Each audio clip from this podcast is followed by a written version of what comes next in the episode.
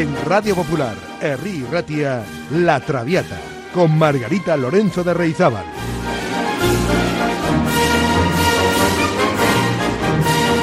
Pasión por la lírica.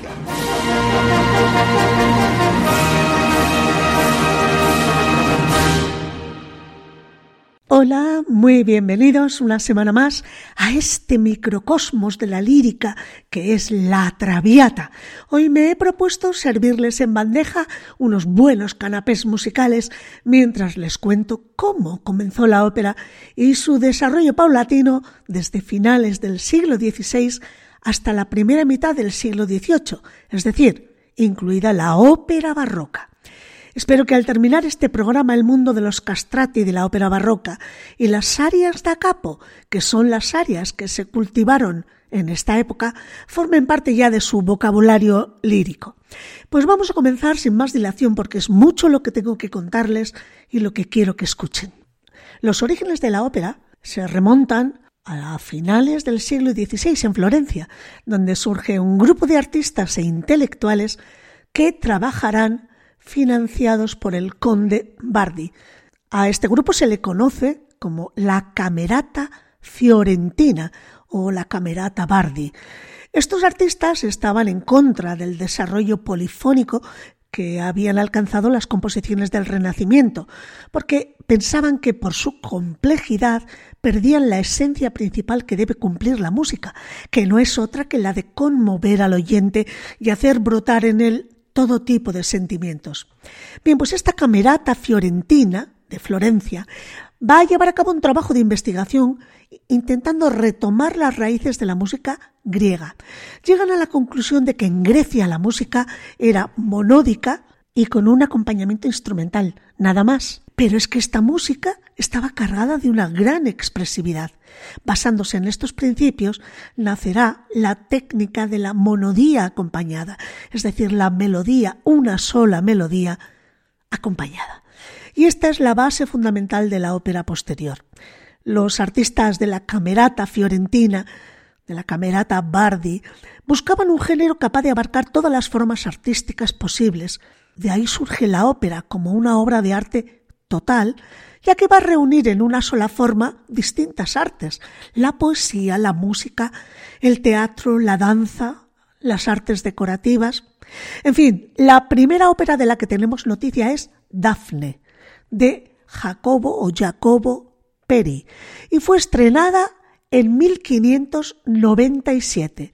Pero esta obra no se conserva en su totalidad, ya que algunos fragmentos se han perdido.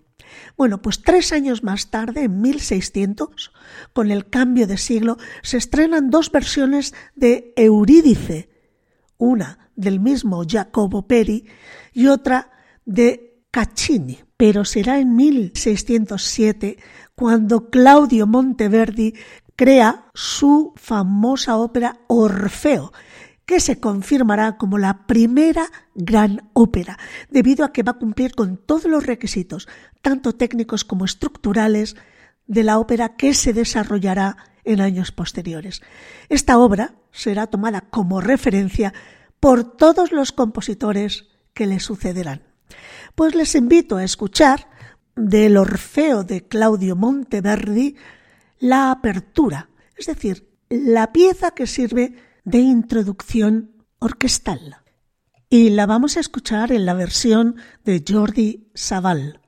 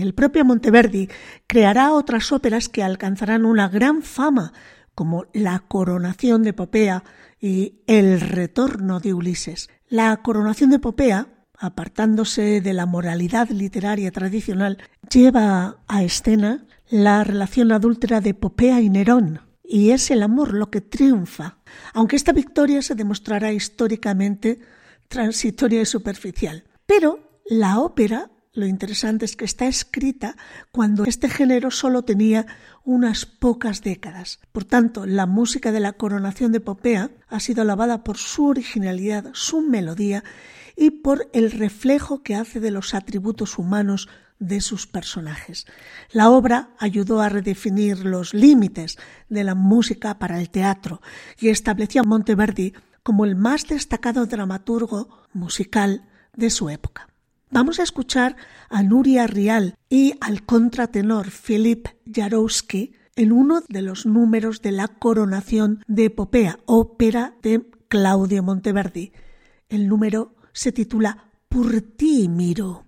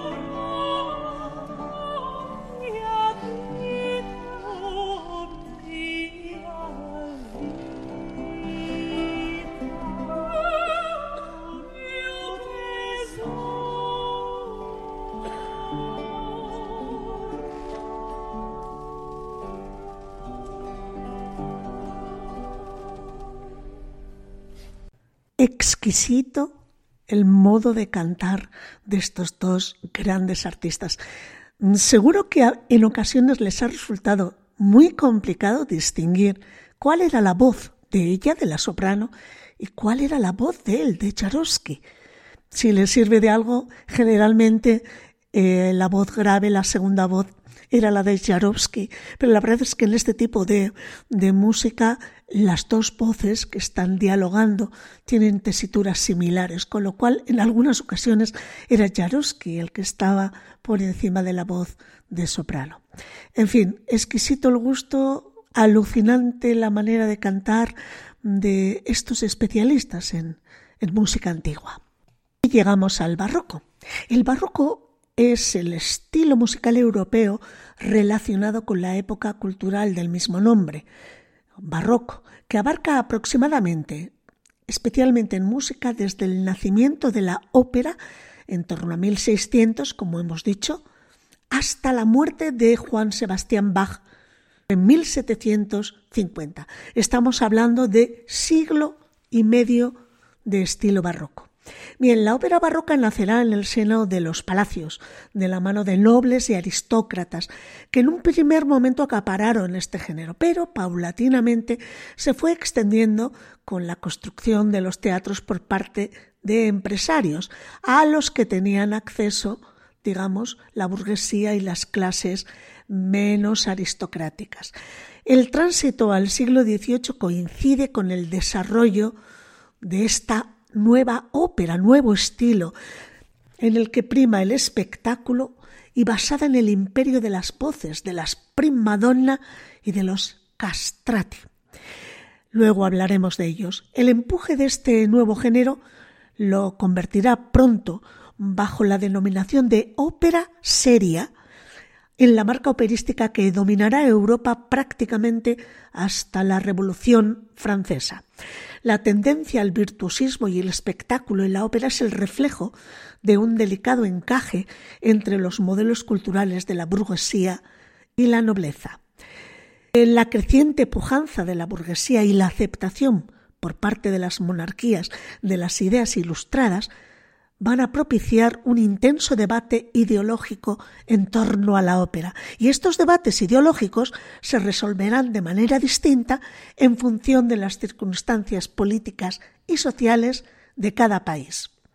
En la España borbónica y las cortes germánicas, por ejemplo, la ópera seria dependerá principalmente del mecenazgo de reyes y príncipes. En Inglaterra, sin embargo, se asentará gracias a un modelo íntegramente empresarial. La tendencia global es que incluso la ópera financiada por las clases dominantes se erija cada vez más en un espectáculo público, sometido al juicio y al escrutinio de unas capas urbanas cada vez más amplias. Una vez más, la transversalidad entre las esferas popular, burguesa y aristocrática, característica de la sociedad italiana, confirmará a Italia precisamente como principal exportadora de modas musicales, de cantantes, de instrumentistas y de compositores de ópera. Les invito a escuchar un fragmento de la ópera Giulio Cesare, Julio César, de George Frederick Handel, a cargo de Sarah Connolly, mezzo soprano, en el papel, una mujer, en el papel del César, es decir, cantando con voz de mujer el papel de un hombre. El aria se llama Va y la Connolly está que se sale cantando como César.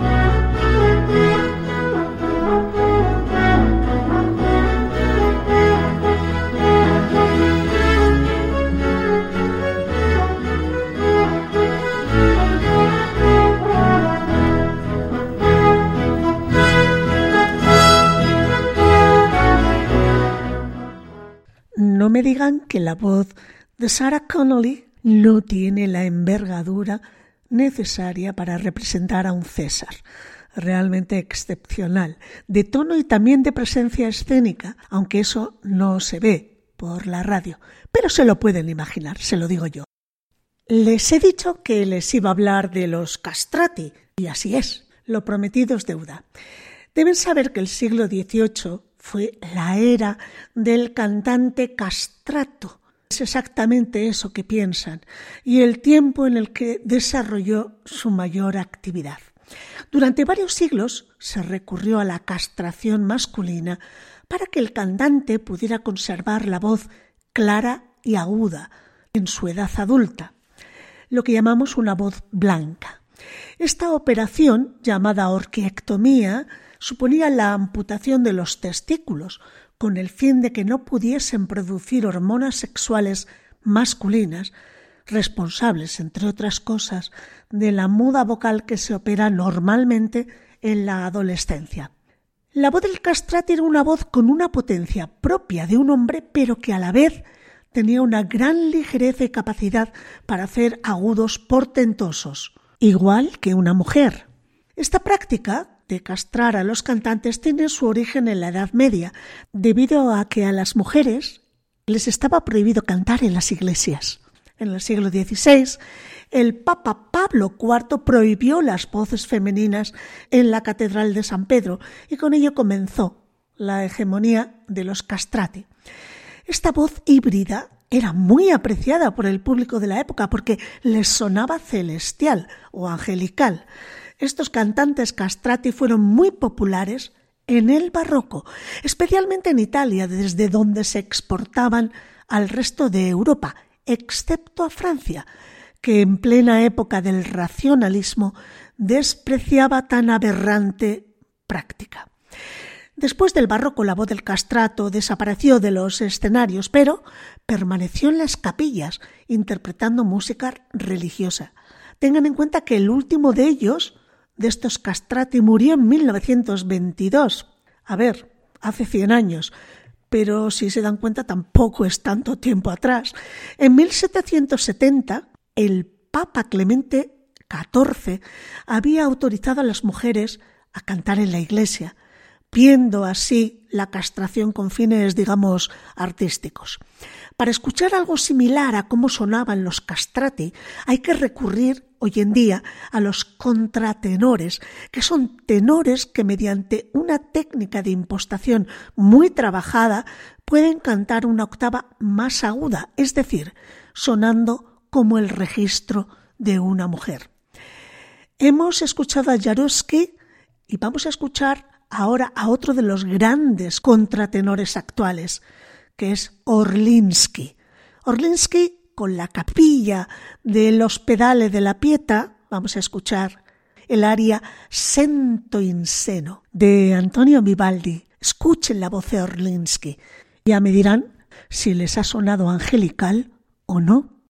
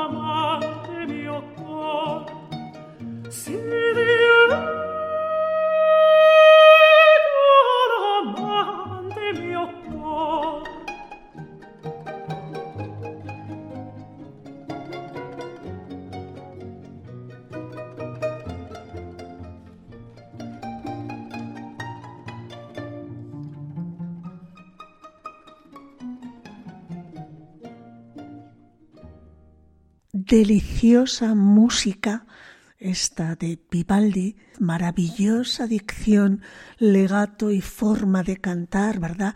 En ese estilo tan particular, sencha vibrato y con una línea vocal perfecta, ¿no? En todos los registros. Así canta el gran contratenor Jacob Joseph Orlinsky, por cierto, sobre un precioso colchón de pizzicatos en la cuerda. ¿Conocen ustedes el argumento de Orfeo y Eurídice? Orfeo y Eurídice, ópera de otro compositor barroco, Gluck. Bueno, pues el argumento es el siguiente. Orfeo es el músico más célebre de Grecia. Dedica su música a llorar la muerte de su mujer, Eurídice, a increpar a los dioses que lo han maltratado y a pedir amparo a los mismos. El dios amor se le presenta y dice que Júpiter le ha escuchado y le autoriza para que llegue hasta el mundo de los dioses y las furias y rescate si puede a su amada. No podrá utilizar más arma que el encanto de su voz y cuando recobre a Eurídice no podrá mirarla mientras no hayan pasado la laguna Estigia. Si la mira antes, en el acto volverá a morir su mujer. Domina supuesto Orfeo con su encantadora voz a las furias y entra en el Valle de los Bienaventurados. Allí encuentra a Eurídice, la reconoce por su sombra y cogiéndola de la mano se la lleva sin mirarla. Ella, al cabo de cierto tiempo, se siente ofendida por el aparente desprecio de su marido y sospecha que éste no la quiere, puesto que no la mira, y se queja amargamente a él. Orfeo se resiste cuanto puede. Ella le dice que para vivir así prefiere volver al valle en el que estaba. Desesperado, Orfeo olvida la orden de Júpiter y se vuelve y abraza y mira a Eurídice. Y ésta cae muerta en el acto. Se desespera Orfeo y dice que también él desea morir, pero el dios amor que le ha oído y que no deja de protegerle, enternecido por aquel potente amor y dolor, devuelve la vida a Eurídice. ¿Y por qué les cuento yo el argumento de esta ópera de Gluck? Pues porque vamos a escuchar a otro de los grandes, junto con Orlinsky, a Philip Jaruski, otro de los grandes contratenores, decía, cantando una de las arias barrocas más bellas, o por lo menos a mí me lo parece, y es el aria Que faro senza Eurídice? ¿Qué voy a hacer sin Eurídice? se lamenta Orfeo. Realmente preciosa y muy emocionante.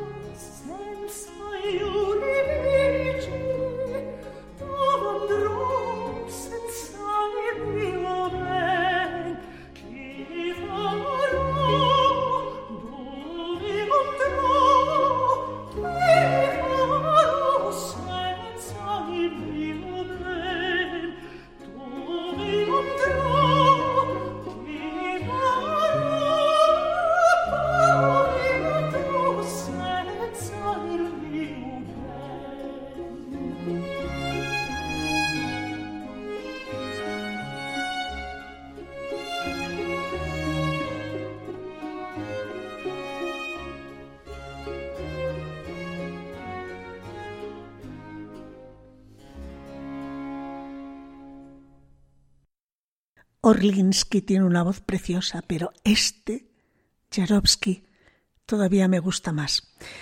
Eh, tiene una calidad de voz, de dicción. Eh, también en España tenemos otro contratenor muy solicitado internacionalmente. Es Carlos Mena, hermano del director de orquesta vitoriano Juanjo Mena.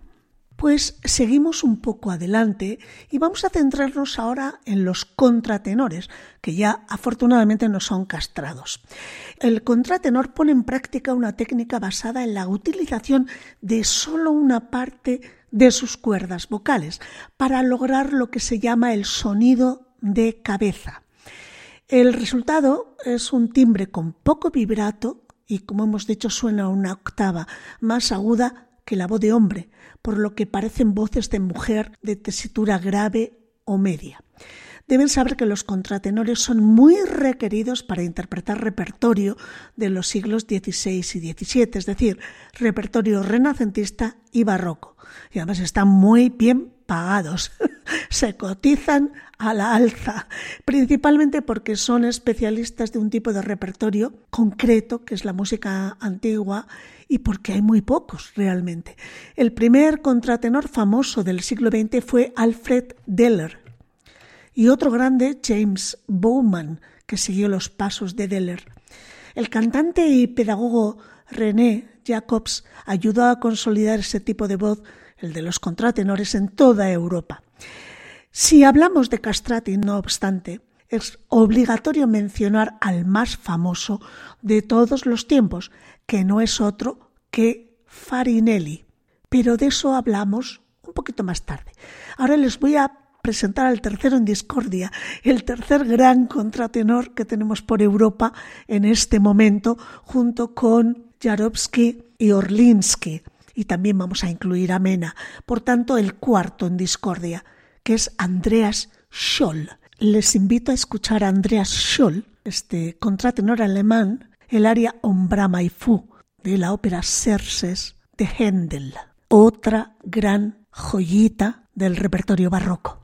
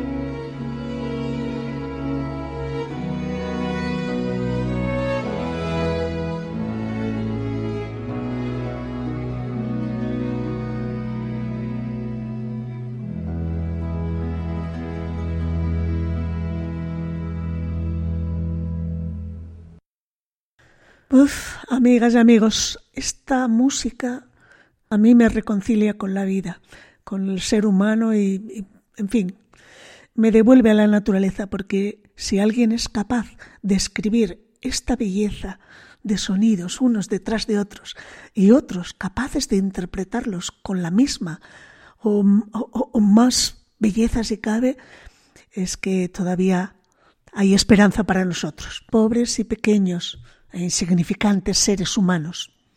Bueno, pues ahora nos toca hablar de Farinelli, cuyo nombre real era Carlo Brocci.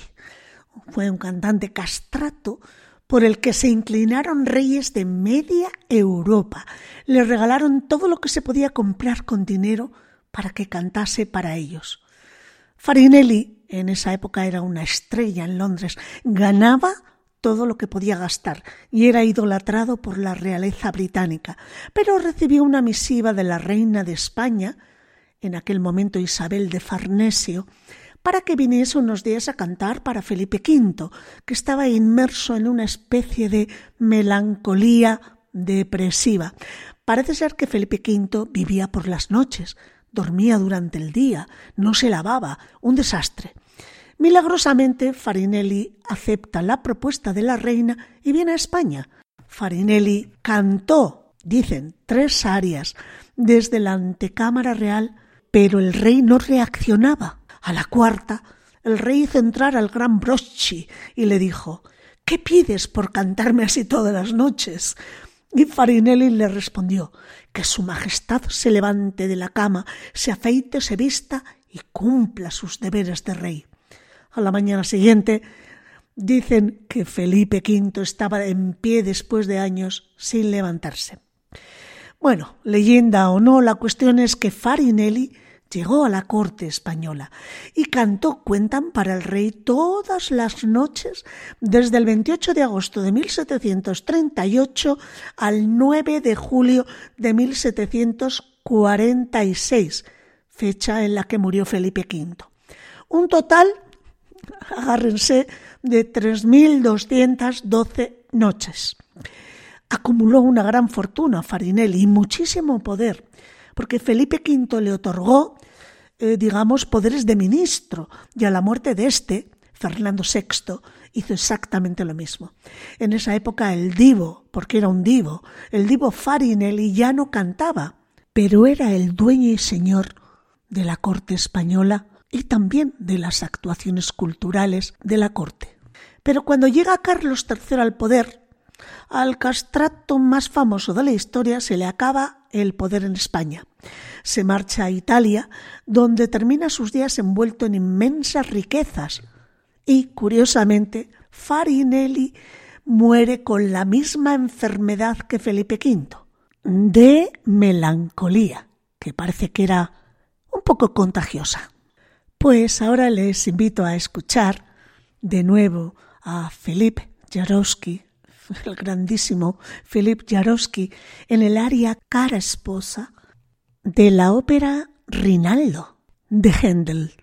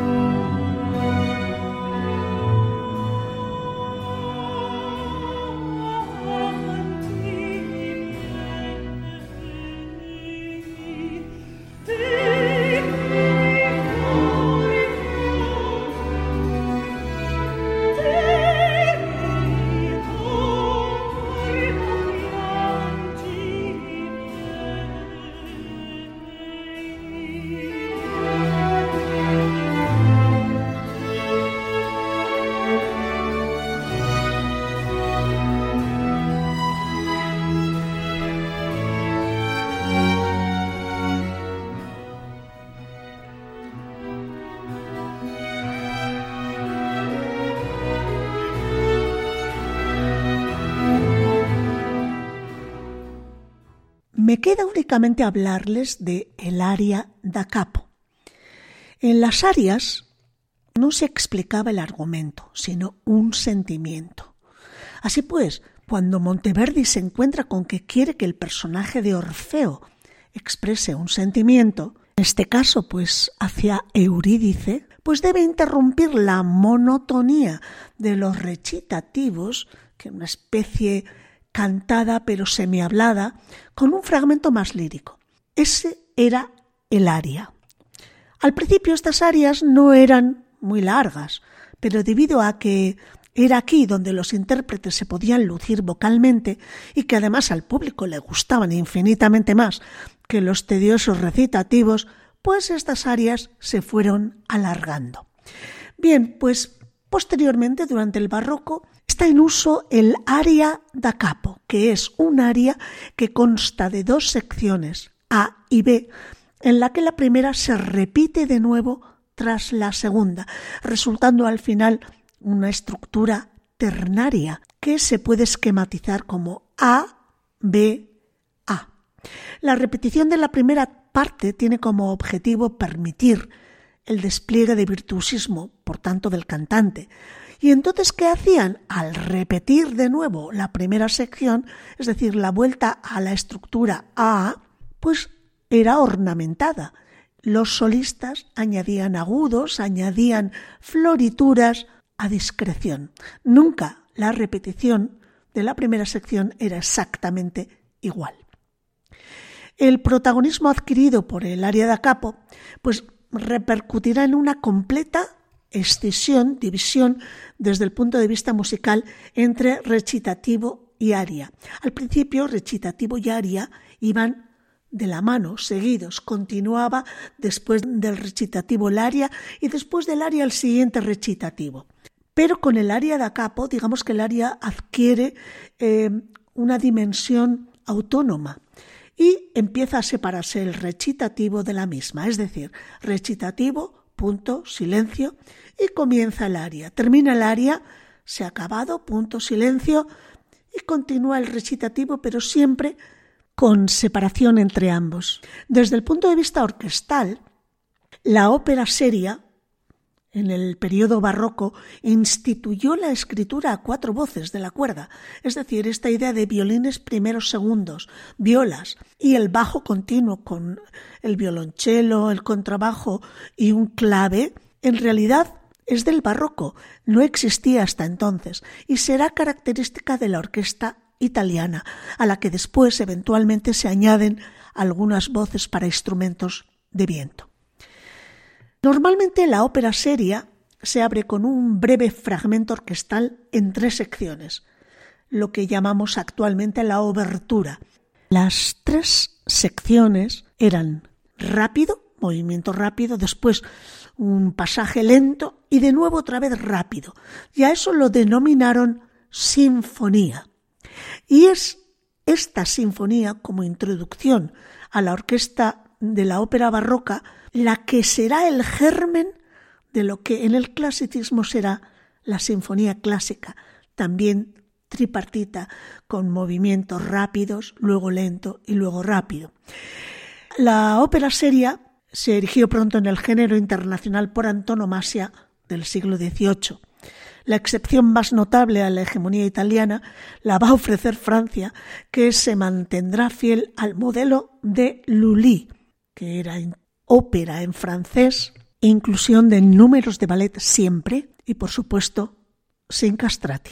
Vamos a escuchar de la serva padrona el área de Serpina, concretamente la que lleva por título Estichoso mío, estichoso. El autor es el compositor barroco italiano Pergolesi. Y vamos a escuchar a Teresa Berganza, mezzo soprano, en uno de los números más divertidos de esta breve ópera, La Serva Padrona, que es muy humorística y que además es muy breve. Y si alguien tiene interés, les recomiendo, porque en nada, 40 minutos está la ópera completa y es preciosa y súper divertida. Vamos a escuchar a Teresa Berganza en La Serva Padrona de Pergolesi.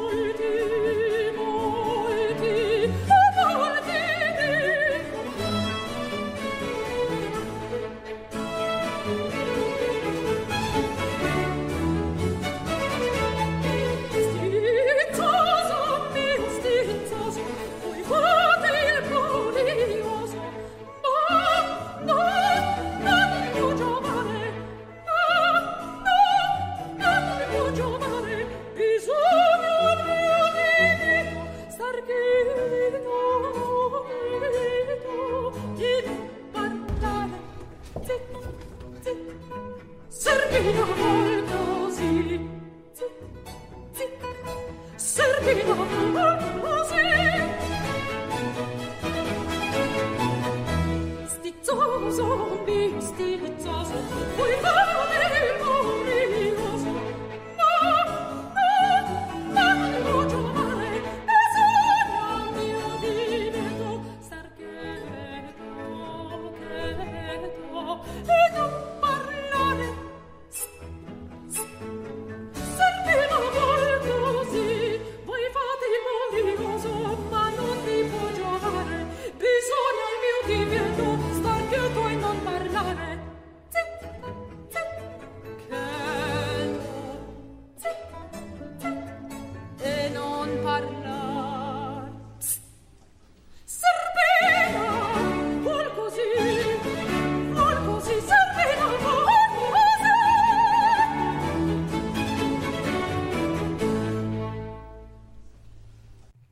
Pues ya toca despedirse y estoy satisfecha porque creo que le hemos dado un buen repaso a la ópera barroca y sus características más relevantes.